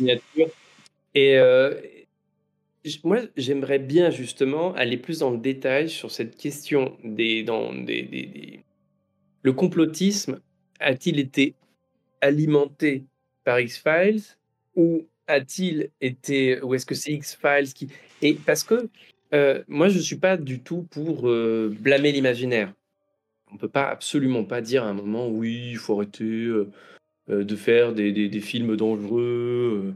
Enfin, c'est pas du tout ça qui va changer quelque chose. Mais Néanmoins, on a vraiment l'impression parfois que X-Files ou la série V, par exemple, dans le cas de David Icke, a une influence. David Icke, dans Le Grand Secret, qui est son, son la pierre de rosette du complotisme, où il dit notamment que euh, Hitler euh, était en fait Jacques l'Éventreur et, la fille de la, et le fils de la reine d'Angleterre. Voilà. C'est son premier livre, parce qu'après, c'est beaucoup mieux, hein, ça, ça, part encore plus. Et euh, David Icke il parle de V, il parle de la série V. Donc je pense qu'il y a un rapport entre l'imaginaire sectaire, l'imaginaire complotiste et la fiction. Euh, c'est euh, moi j'avais interviewé il y a, il y a quelques il y a dix ans, dix ans, au tout début du Triangle. J'avais fait deux interviews. J'avais j'avais interviewé Jacques Cheminade. j'avais eu l'occasion de le rencontrer. Je m'étais dit, écoute, va voir. Et j'ai interviewé Rock Soccer, qui est le rédacteur en chef de Top Secret Magazine. Ah bah oui, le fameux, je connais. Le fameux. Et, j'ai été fasciné parce qu'il me parlait de son travail comme il disait, mais c'est la saison 1. C'est euh, Top Secret saison 1. Et il était complètement fan d'X-Files. On a parlé de Fox Mulder. Et, et je, je pense malgré tout qu'il y, y, y, a un dialogue qui, qui s'opère, qui n'est pas... Euh, qui n'est pas uniquement... Euh, ouais, X-Files a repris beaucoup de théories ufologiques pour, euh, pour s'inspirer, c'est évident. Mais je pense que le contraire est vrai aussi. Et je pense que la fiction, après, euh, alimente le réel. Et on le voit, par exemple, avec deux sectes, Aum Shinrikyo. Par exemple, une des pires sectes du monde, Aum Shinrikyo 95, des attentats à Tokyo au gaz sarin. Oui, oui, oui. Et 30 morts, peut-être plus que 30 morts d'ailleurs, mais une horreur, sachant que c'est quelqu'un qui a aussi. Euh, il a essayé de faire de, tuer énormément de gens. Il a tué énormément de gens. C'est vraiment, ça dépasse l'entendement. Aum Shinrikyo, c'est terrifiant. Et ben, c'était un fan d'Isaac Asimov. Mais alors pourquoi c'est un fan d'Asimov? Alors c'est pas pour dire c'est la faute d'Asimov, mais c'est pour montrer que la science-fiction inspire. Il était fasciné par l'idée de la fondation. Il était fasciné par l'idée de quelque chose qui survit au chaos. Mais pour survivre, au chaos et être euh, le prochain euh, prophète, eh ben, il faut d'abord le chaos. Et donc lui, quand il a fait les attentats, il a tout fait pour que euh, ce soit les États-Unis qui soient blâmés et qu'une guerre mondiale se déclenche. Il n'a pas fait les attentats de Tokyo pour tuer des gens. Il les a fait pour que le Japon attaque les États-Unis. Et c'est la même méthode que Manson a employée, parce que lui, il voulait déclencher une guerre raciale en blâmant les Black Panthers pour, euh, pour ses meurtres. Et c'est pour ça qu'il a tué quelqu'un de célèbre. Et donc, il y a toujours cette idée d'une prophétie autoréalisatrice. Et Aung Shinrikyo se croyait euh, vraiment tenant d'une fondation. Après, il y a une théorie encore plus étrange. Alors là, à prendre avec d'énormes pincettes, c'est euh, Al-Qaïda, influencé par Isaac Asimov. Ah ouais Parce que Al-Qaïda, ça peut vouloir dire la fondation. Et on a trouvé des bouquins d'Asimov dans sa petite caverne. Et donc, les gens pensent que lui aussi avait un but d'agent du chaos euh, et qu'il était très inspiré. Euh, voilà. Ça, je trouve très fragile, le dernier point. Il y a plein de choses qui vont contre cette théorie, mais je vous la partage parce que je la trouve assez marrante. Mais, euh, par contre, pour Aum Shinrikyo, c'est tout à fait vrai et vérifié. Et, et quand moi, j'ai un, j'ai un, j'ai plein d'objets là. Ça, c'est une BD éditée par Aum. Et quand vous lisez la BD, donc vraiment, euh, quand je vous dis que c'est une secte de science-fiction, ils éditaient des mangas avec, vous avez l'impression d'être, euh, vous avez l'impression d'être dans Akira, avec euh, l'apocalypse et à la fin, lui qui survit et qui va un peu, voilà, comme c'est Harry Seldon, quoi. Et ça, c'est pas pour dire, c'est une vraie BD de la secte de, de l'époque. Ça vient du Japon. Et tu fais visiter ton cabinet de curiosité, Quentin? Eh ben, Pour le moment, il est plutôt dans des cartons, dans des... parce que j'ai un petit appartement. Mhm. Et c'est en formation, parce que le problème, c'est que à chaque fois que je trouve des objets, je me dis, il faut que je l'achète. Mais euh... je suis pas Crésus. Par exemple, il y avait récemment, mais je crois que c'est toujours pas acheté. Si vous allez sur le Bon Coin, euh, vous pouvez trouver un. Non, sur eBay, il y a actuellement un, objet de la secte Aum Shinrikyo.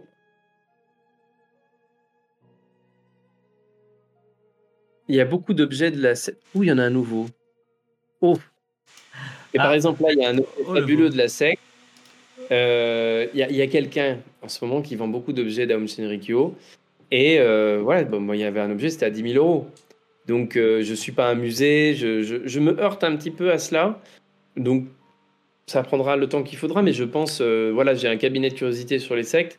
Et l'objectif de ça, c'est que je, je, un peu comme un, le ferait un historien, j'essaie de constituer un corpus, de conserver des traces de tout ce qui s'y passe. Et, et si un jour un historien me contacte parce qu'il veut travailler sur ces sujets, je serais ravi de pouvoir lui fournir mes petites trouvailles. Ah bah moi si tu veux un espace à Lyon pour exposer, j'ai ce qu'il faut. Hein. Et eh ben on pourra en parler. Ah de ouf. J'ai ça par exemple de la scientologie. Je suis obligé de, je suis obligé de produire des expositions cette année donc. Euh... Alors je sais pas s'ils seront ravis que tu exposes un électromètre scientologique. ah ouais, il pourrait, il pourrait mal le prendre. Non, si. Ça c'est un électromètre vintage. Je me rends pas Vous compte. les avez peut-être. Attends, je, je, te mets en plus grand. Oui, mets-moi en plus grand. C'est avec ça qui. Vous avez peut-être vu les scientologues dans la rue qui vous demandent euh, de tenir deux petits trucs, euh, deux petits trucs comme ça et vous posent des questions.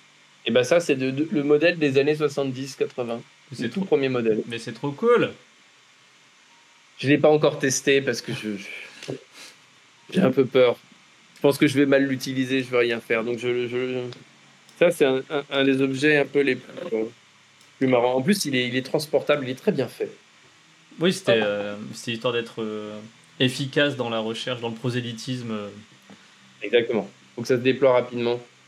Mais bon, voilà, c'est un prix. Hein. À chaque fois que je, je, je, suis comme vous, et après, si j'avais des fonds.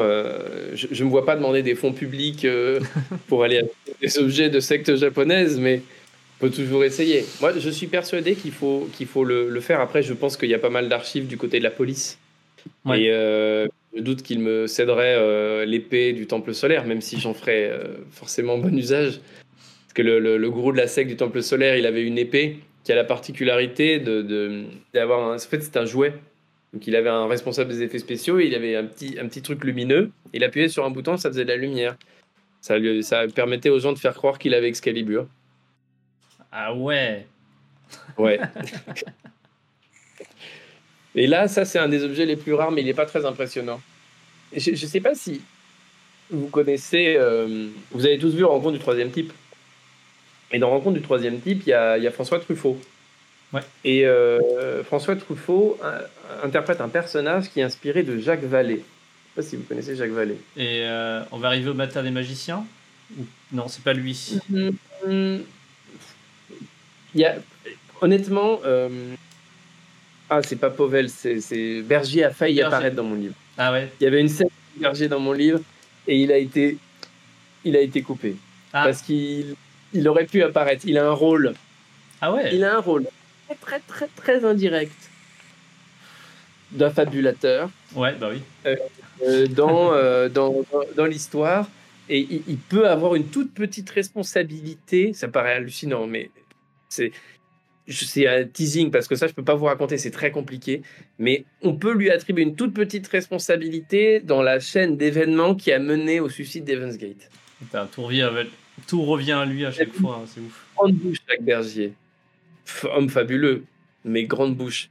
Ouais. Et donc ce livre, euh, c'est un livre de Jacques Vallée, qui s'appelle Messenger of Deception.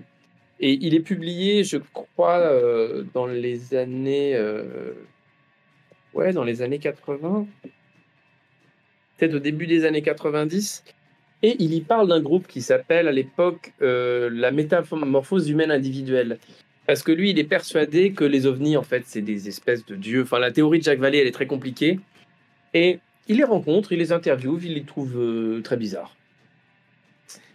Et là, il y a un euh, Evans Gate, la métamorphose humaine individuelle, apprend qu'ils sont dans un livre. Alors, ils achètent le bouquin. Ils se suicident. Et là, il y a bah, leur bibliothèque qui est revendue à un gars un peu bizarre qui achète toute la bibliothèque d'Evans Gate. À l'époque, tout le monde s'en fichait de cette histoire. En tout cas, les objets. Et ce mec-là, il disparaît. il est retrouvé mort dans une ruelle avec euh, juste euh, des petits papiers dans ses poches, notamment le, le, le, le papier d'un comment on appelle ça, d'un truc de, storage de, de, vous savez comme on voit dans les films là, les storage que, que les Américains ils ont. Et c'est sa nièce le récupère, qui l'a jamais connu, ce mec-là avait vraiment un papier avec l'emplacement où on l'a retrouvé mort et il a été retrouvé mort là. Et il avait aussi ce truc. Donc on va voir ce qu'il avait, sa nièce va voir. Et elle retrouve plein de bouquins de science-fiction, des trucs sur Star Trek, Star Wars. Et ce livre-là, qui est donc vraiment l'exemplaire qui était dans la villa d'Evans Gate quand ils se sont suicidés. Et il y a des petites. Euh, vous voyez là le, le seau de la. vous voyez pas bien, mais là, il y a le, le saut de la vente aux enchères fait en, au début de 1900, fin, 1997, avec le certificat. Et ils ont, ils, ont fait des petites notes au stylo quand ça parle d'eux. Ah, trop bien. C'est dit quand on est obsédé par un fait divers, on va très très loin.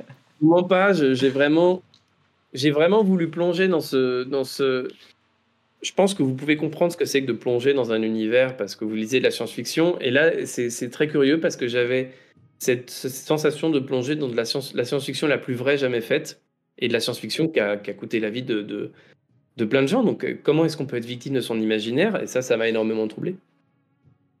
Énormément troublé. Et quand euh, je, je, crois que quelqu'un tout à l'heure a dit qu'il avait trouvé des vidéos euh, sur archive.org et donc ces vidéos-là, elles sont très célèbres et c'est des vidéos où en fait les adeptes expliquent euh, pourquoi ils vont se suicider, mais eux ils appellent ça partir.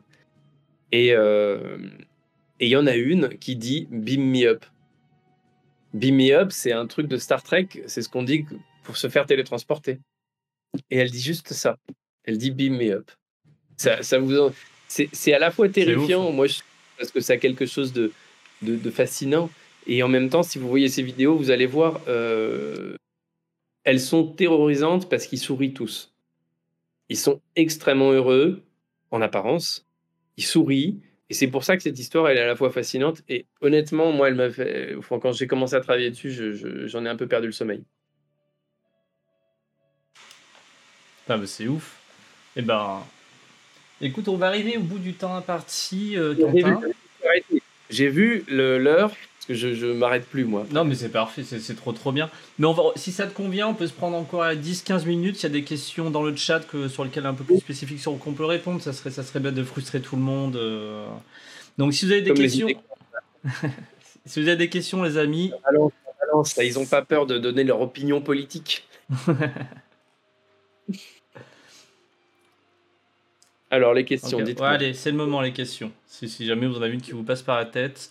Vu une remarque intéressante tout à l'heure. Euh...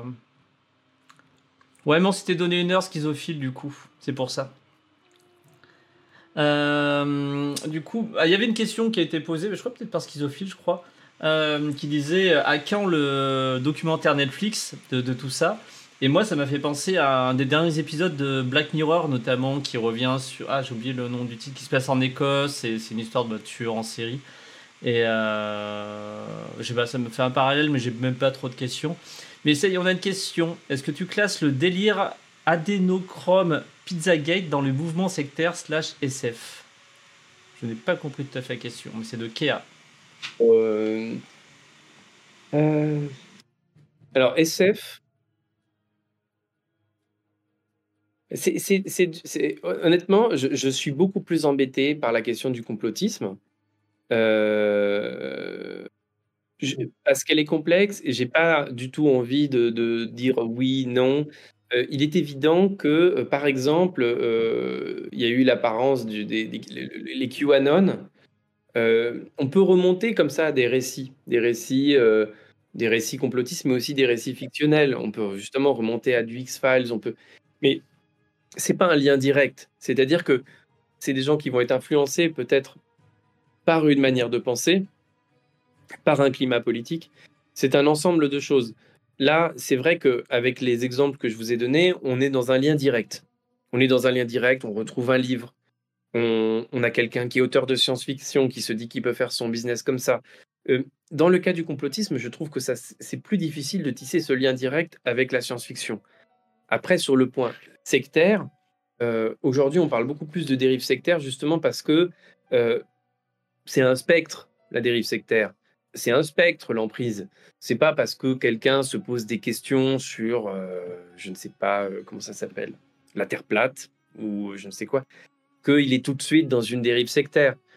une dérive sectaire, c'est quand même quand il y a une emprise de quelqu'un, quand il y a peut-être il y a un certain nombre de critères. Euh, avant, par exemple, dans les années 80, la Mivilude, elle, avait une liste, liste des mouvements sectaires. Aujourd'hui, il y a une liste de points qui peuvent déterminer la dangerosité d'un mouvement. Mais des mouvements qui peuvent être assimilés à des comportements sectaires, il y en a en religion, il y en a en développement personnel, personnel il y a eu des, mouvements politiques qui pouvaient avoir des aspects sectaires le sectarisme est quelque chose qui est, qui est un spectre et qu'on peut trouver partout. Je pense, en tout cas, qu'il y a aujourd'hui une confluence, ça s'est accéléré avec le Covid, la solitude, l'angoisse de la pandémie, les critiques de la politique, tout ce qu'on veut. Il y a une confluence entre dérives sectaires et thématiques complotistes. D'ailleurs, si on revient à, à Evans Gate, le mot qui revient, un des mots qui revient le plus, c'est désinformation dans les, petits mots-clés. Et euh, c'est une théorie du complot qui leur a coûté la vie. C'est une fake news qui leur a coûté la vie. J'en dis pas plus parce que j'ai pas non plus envie de tout vous dire, parce que j'aimerais bien que vous lisiez mon livre. Je suis, là comme ça face à vous. Quand même, j'espère que, que, ça vous donnera envie. Je vais pas tout de suite vous raconter la fin. Mais euh, donc, les dérives sectaires, le complotisme, là, il y a un continuum. Déjà, je voudrais remercier Redfish, donc c'était la prochaine question. Euh, qui s'occupe actuellement dans le chat de, ben, de passer les infos et tout. C'est trop trop sympa de sa part et d'avoir mis un trigger warning, effectivement, qui était très important. Euh, sa question, c'est est-ce qu'il est plus facile euh, pour toi, Quentin, de, tu penses qu'il est plus facile pour toi de, de parler aux témoins en tant que journaliste ou en tant que romancier? Pour, pour choper du témoignage de qualité, on va dire Mais c'est quand même une question difficile parce que je, pense qu'il est plus facile pour moi de leur parler comme romancier. Parce que. Euh, parce qu'ils comprennent pas ce que je fais. Ils se disent, mais pourquoi un romancier me parle? Pourquoi? Qu'est-ce qu'il me veut? Alors que quand j'arrive en tant que journaliste, euh, là, ils vont penser que je vais dénoncer, critiquer, euh, attaquer. Et il y a quelqu'un que j'ai essayé de contacter pendant vraiment, mais j'ai mis deux ans et demi à la voir euh, Gate, ils ont écrit un film de science-fiction. C'est là où on reboucle totalement la boucle. Et j'ai trouvé le mec qui a bossé avec eux. Un vrai gars d'Hollywood, pas du tout un allumé. Hein. Euh, et, lui, j'ai mis très longtemps à la voir. Je pense il m'aurait absolument pas répondu si je lui avais dit que je travaillais pour tel média, tel truc. Il s'est juste. Euh, voilà, je suis venu comme un curieux qui était en train de travailler sur un roman et ça, ça ouvre plus de portes quand c'est des gens timides. Alors que euh, je pense que journaliste, ça ouvre beaucoup de portes quand on parle à des gens qui veulent qu'on parle d'eux.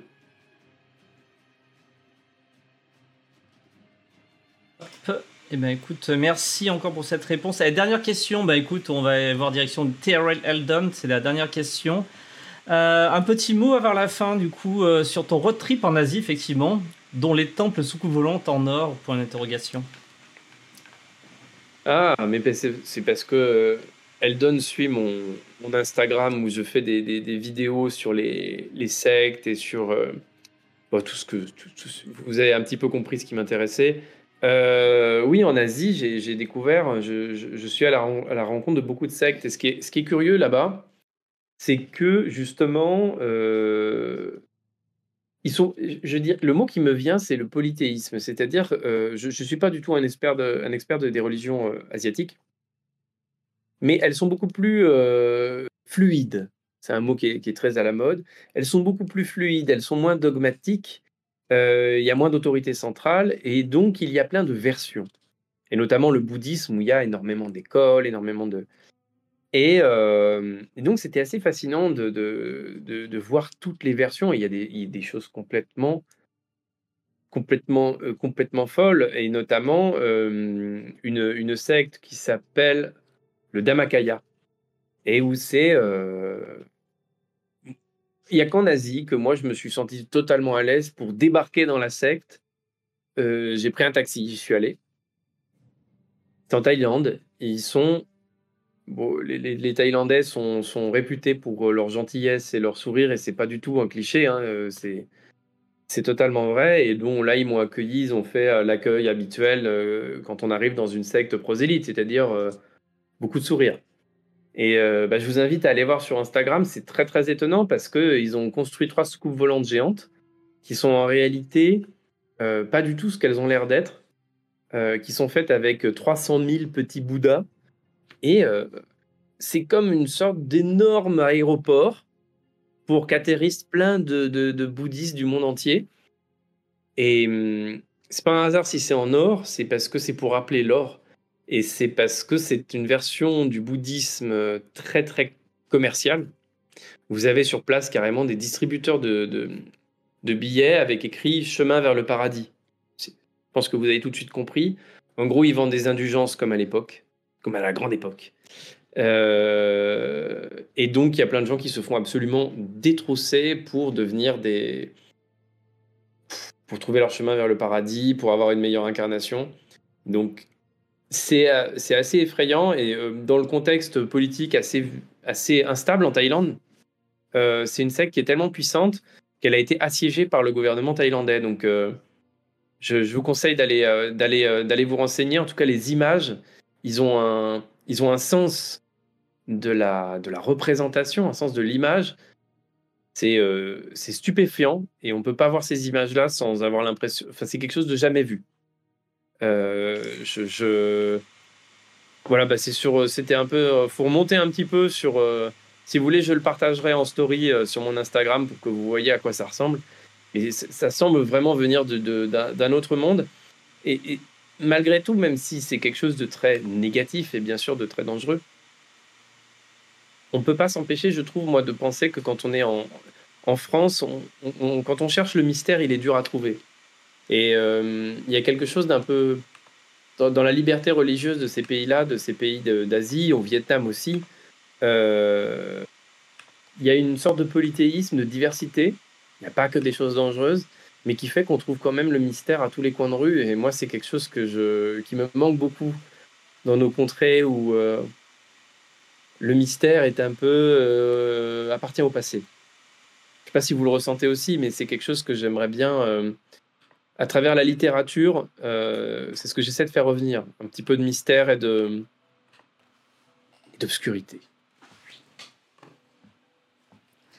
Eh bien écoute, Quentin, ça me semble absolument parfait pour, pour euh, clore cet entretien.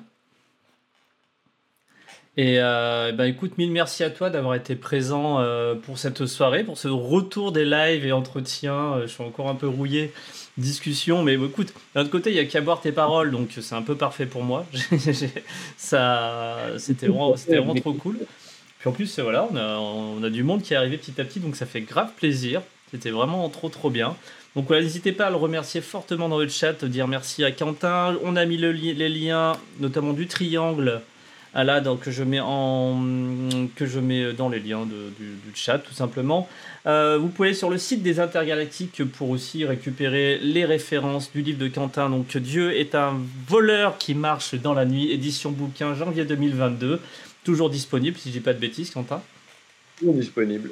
Euh, voilà, donc n'hésitez pas à suivre. Bah, voilà, si vous en tout cas, il l'a répété quelques fois. Si vous voulez suivre les euh, recherches, découvertes, mise en avant de, son travail, cette direction Instagram. Merci encore, j'en profite, un gros merci euh, un peu particulier à deux personnes ce soir, Redfish pour avoir vraiment veillé au chat, avoir fait passer les infos régulièrement et mis un trigger warning, ce qui était une très bonne chose à faire.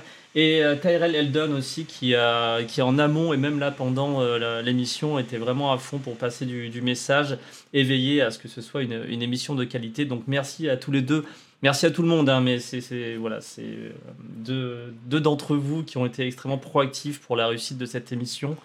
Donc mille merci. Et bah écoute, merci encore Quentin de ta présence. Merci à tous, c'était un grand plaisir de, de pouvoir parler tranquillement de, toutes ces, de tout ce qui nous passionne. Trop bien. Allez, c'est parti. J'envoie Andif et nous, on va disparaître des écrans.